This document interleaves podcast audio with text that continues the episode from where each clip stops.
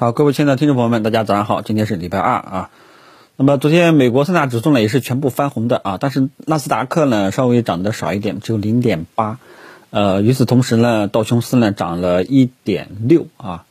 那么这样的话呢，然后我也看了一下美国的这个板块啊，基本上是传统行业，像能源有这个能源板块啊，还有这个相关的呃原材料板块呢，涨得都是比较好的。啊，然而像医疗医药啊，像这个科技股相对来说涨幅不是特别的明显啊。于是呢，就大家能够感觉到美国股市也出现了一个风格切换。之前呢，一直就是医疗医药啊，呃，什么几大科技股啊，一直噔噔噔噔的持续上涨。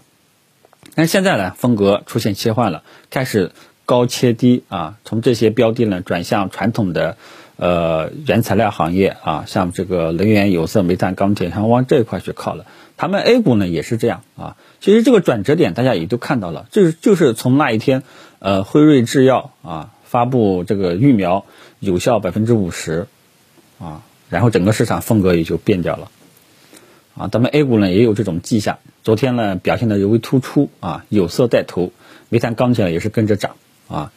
呃。所以现在呢，就是说，是不是这种风格切换，全球啊，中国也会这么切换啊？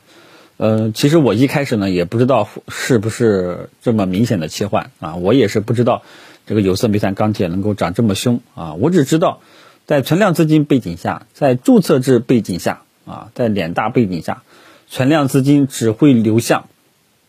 像这些低估值的啊，寻求安全边际的。啊，只会往这一块去靠，就跟我当年今年四月份跟大家分享啊，股市的这个好人票啊，也是喝酒吃药家电这些白马股，我当时也是说过啊，呃，我说在这种背景下，资金只会去这些呃白马股和业绩比较稳定的这些标的，啊，去往这一块去靠。但是我不知道，但是走着走着呢，后面大家看到了，到七月份也都全部爆发掉了。同样这次也是这样啊。我也不知道它为什么会爆发啊，或者说在这个节点上会爆发。我只知道，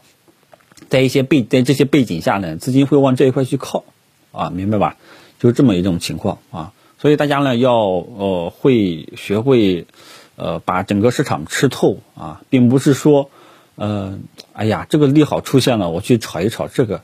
哎呀这个大盘 MACD 金叉了。我觉得大盘可以做了啊，因为现在大盘呢，大家也都看到了，真的是没啥好讲的，依然还是在震荡区间。昨天呢，反正收盘形态呢，也没给一个看涨的预期，反正呢还是震啊，呃，但是在这种纠结反复的背景下，其实跟四月份，跟四月初那时候走势是一样的。四月份我们的大盘指数啊，也是小阳小阴线，很纠结。啊，只不过现在波动幅度宽度相对来说大一点，但是性质都是一样，就是震荡纠结反复啊。那么震荡纠结反复就没有结构性行情了吗？肯定是有的啊，因为我以前跟大家讲过，市场未来只有结构性行情。像呃很多标的呢，你只有风口来了，它才会涨起来啊。所以呃现在的市场的方向呢，基本上也已经啊，大家也也已经逐渐的清晰化了、明朗化了啊，基本上就是往。呃，这一块低估值的权重蓝筹、亚线权重蓝筹板块去靠，然后也可以继续关注一些位置比较低的一些核心资产啊。那么昨天有位啊，算了，也不说了吧。核心资产这一块大家也要注意啊。嗯，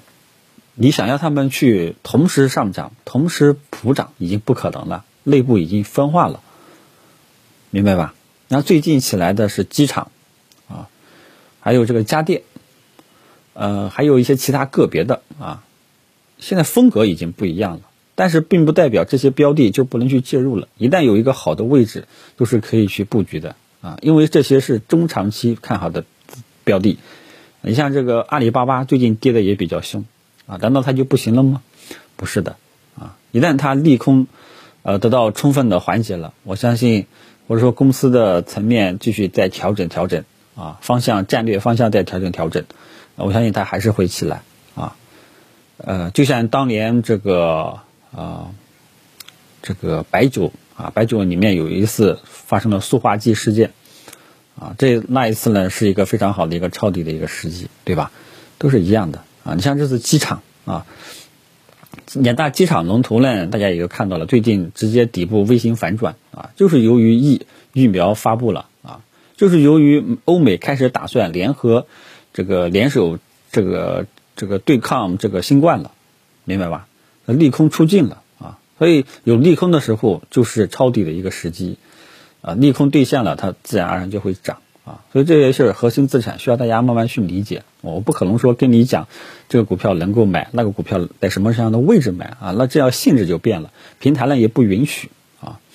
呃，这个如果说是这样做的话，那就是收费类的啊，那就就权利与义务大家都要双双兑现兑现的这种问题了啊。这个东西我不做啊，我只能说我作为股评，给大家把市场解透，大盘方向。给大家一个方向，有方向就有方向，没方向就没方向，能做就能做，不能做就不能做啊。结构性的呃机会呢，我们就找结构性的机会，就这么简单，明白吧？啊，